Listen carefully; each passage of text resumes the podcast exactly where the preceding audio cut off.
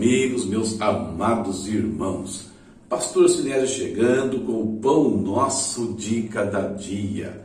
Aquele momento que você sabe, é hora de falarmos com Deus, de meditarmos na palavra dele. Um quadro do seu canal, a palavra responde. E vamos falar com o nosso Deus, vamos orar Vamos colocar no altar, diante do trono da graça, tudo aquilo que nós precisamos do Pai, precisamos que Ele intervenha em nossas vidas. Principalmente, vamos agradecer a Deus pela vida, pela proteção, pela provisão, pelo amor dele infinito derramado todos os dias sobre nossas vidas por meio do Espírito Santo. Falemos com o Senhor. Querido Deus, em nome de Jesus, nós te bendizemos nesse instante. Nós te glorificamos, Senhor. Nós te damos graças ao Deus eterno. Tu tens sido a nossa fortaleza, o nosso refúgio, o nosso socorro bem presente na aflição. Oh Pai, como expressar nossa gratidão, como agradecer tamanho amor que o Senhor devota a nós todos os dias. Se não fosse, Senhor, as tuas mãos, se não fosse a tua presença conosco, o que seria de nós, meu Pai? Muito obrigado, meu Deus.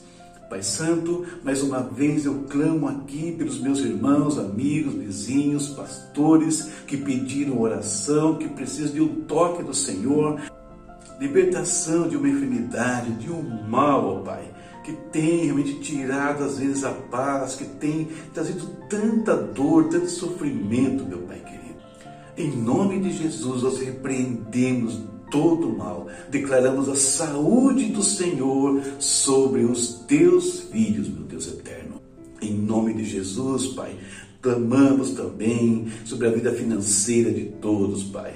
Os que trabalham, os que têm negócios próprios, meu Deus, daqueles que precisam de um trabalho, Senhor, daqueles que estão, Deus, às vezes é, tristes por conta de dívidas que se formaram nesses dias, por conta de diversas circunstâncias. Que o Senhor ajude, traga Deus a provisão, traga uma porta de trabalho nova, Senhor, que vai ser a fonte de bênçãos para essas famílias, meu Pai eterno. Em nome de Jesus nós oramos aqui por todos, Senhor. Traz ideias, Deus, traz estratégias, meu Pai Traz pessoas que também ajudem até que a fase passe, Senhor querido.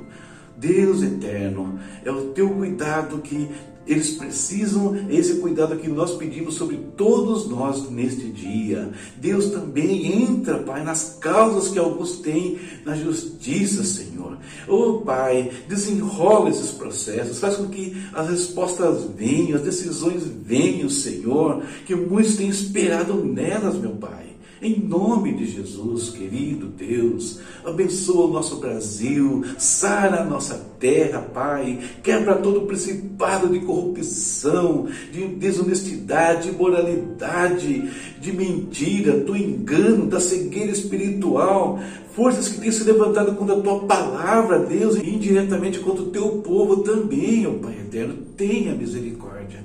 Fala, Senhor, fala ao coração daqueles que estão estão investidos de poder, Deus, despertos para a responsabilidade que eles têm neste país, Senhor querido. E aqueles que não te ouvirem, Pai, o Senhor é o Deus de toda a justiça, de toda a autoridade. É o Senhor quem coloca as pessoas no poder e é o Senhor também quem as tira, Pai. Por isso entregamos nas tuas mãos esta nação, o sistema de governo, Pai. Tudo está nas tuas mãos e pedimos a tua intervenção naquilo que é necessário necessário, Senhor. Em nome de Jesus, vem falar ao nosso coração, Senhor, por meio da tua palavra nesse dia. Visita, Senhor, cada um de nós, edifica-nos, meu Pai. Em nome de Jesus. Amém. Amém. Deus é o nosso refúgio e fortaleza. Ouvidos atentos a cada palavra que depositamos no altar. Guardemos isso no nosso coração e renovados prossigamos. Ok? Vamos lá, leitura para hoje, fechando o Evangelho de Marcos, capítulos 14 ao 16. E eu separei para ler com vocês Marcos 14, 37 e 38, texto bastante conhecido. Então voltou aos seus discípulos e os encontrou dormindo. Simão, disse ele a Pedro, você está dormindo? Não pode vigiar nem por uma hora. Vigiem e orem para que não caiam em tentação. O espírito está pronto, mas a carne é fraca. Tema que eu coloquei para essa meditação hoje: num instante, tudo pode mudar. Quando Jesus chega ao Getsemane, ele sabia já tudo o que o esperava. Ele sabia por tudo que ele iria passar. E ele estava pronto ali, né? pronto para enfrentar toda aquela situação, todos aqueles desafios. Pronto que eu digo, não porque estivesse assim um super-homem, não, tanto é que ele mesmo vai orar, ele vai clamar a Deus, até que, se possível, passasse dele aquele momento. Mas ele diz: Senhor, faça-se a tua vontade. Jesus sabia, estava consciente de tudo o que ele ia enfrentar. E essa consciência o ajuda a atravessar aquele momento crucial. E nós, como filhos de Deus, também enfrentamos ao longo da nossa jornada N situações críticas, momentos de desafios. E a minha pergunta para nossa meditação hoje é: nós estamos conscientes e prontos para enfrentar esses desafios e esses confrontos? Estamos prontos? Temos consciência de tudo o que nos cerca e de todas as forças que militam contra nós? Se nós considerarmos apenas a fase final da preparação do mundo para o advento de Cristo, estamos falando de um período de aproximadamente 700 anos. Um período onde Deus envolveu povos, impérios e circunstâncias inúmeras para preparar o mundo para que Jesus viesse. E aí vem o diabo e, num momento, né, tenta destruir isso quando Jesus é tentado lá no deserto. E de novamente vem o diabo e achando que pode fazer perder todo o investimento divino e mata né, Jesus ali na cruz, achando que com isso seria vitorioso. Ele queria, em um ato, pôr a perder tudo o que Deus fizera até aquele instante. E pensando em outros personagens, nós temos Gease, o moço, auxiliar de Eliseu. Ele era o candidato direto a ser sucessor de Eliseu, da mesma forma que Eliseu se tornara o auxiliar de Elias e foi o seu sucessor. Mas Gease, levado por um momento de ganância, ele perde a oportunidade e traz sobre si e sobre a sua família um destino terrível. Nós temos o caso de Judas, que pertencia ao povo de Deus, já era um israelita, povo da promessa, e viu mais, viu-se concretizar na frente dos seus olhos a maior promessa que Deus tinha feito ao povo de Israel, a vinda do Cristo. E ele anda com o Cristo três anos, mas movido por interesses semelhantes ao de Geás e até perde também a oportunidade e o que é pior, talvez tenha perdido a vida eterna. E quantos membros, quantos líderes, quantos pastores nós conhecemos que foram pelo mesmo caminho? Ou seja, perderam todo o investimento espiritual que Deus fez na vida deles e que eles também fizeram em alguns instantes. Tudo o que eles construíram é jogado no lixo por causa de um momento. Por conta disso tudo, é que Jesus deixa essa exortação importantíssima para a vigilância, a atenção em relação à vida espiritual, a percepção do que está acontecendo ao nosso redor, os movimentos de, de, dos inimigos, movimentos do inimigo, né, Satanás, no intuito de nos derrubar. E essa atenção é somente é possível se nós temos uma vida de oração, porque na oração que nossos sentidos espirituais são aguçados, são fortalecidos. Espiritualmente falando, nós somos frágeis, vivemos numa natureza caída.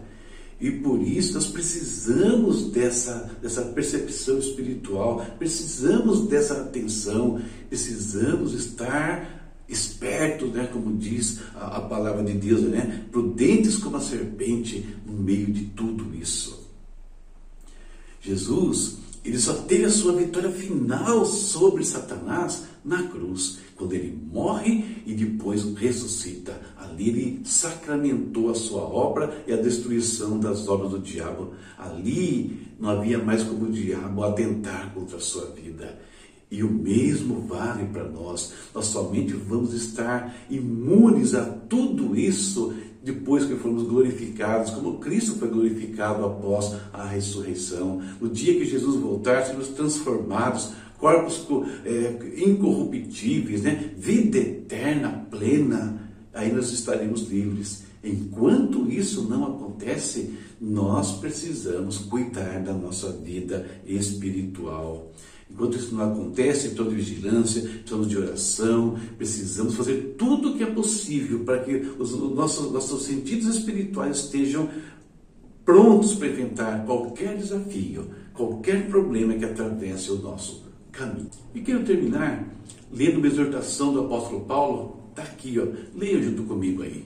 Orem no Espírito em todas as ocasiões, com toda oração e súplica Tendo isso em mente, estejam atentos e perseverem na oração por todos os santos. Ou seja, nós devemos buscar a Deus, clamar a presença de Deus, mas também interceder pelos nossos irmãos, cobrir-nos uns aos outros em oração. Por quê? Por conta da nossa fragilidade, por conta dos ataques que todos estão sujeitos, e assim Deus nos guardará, nos preservará até o último dia.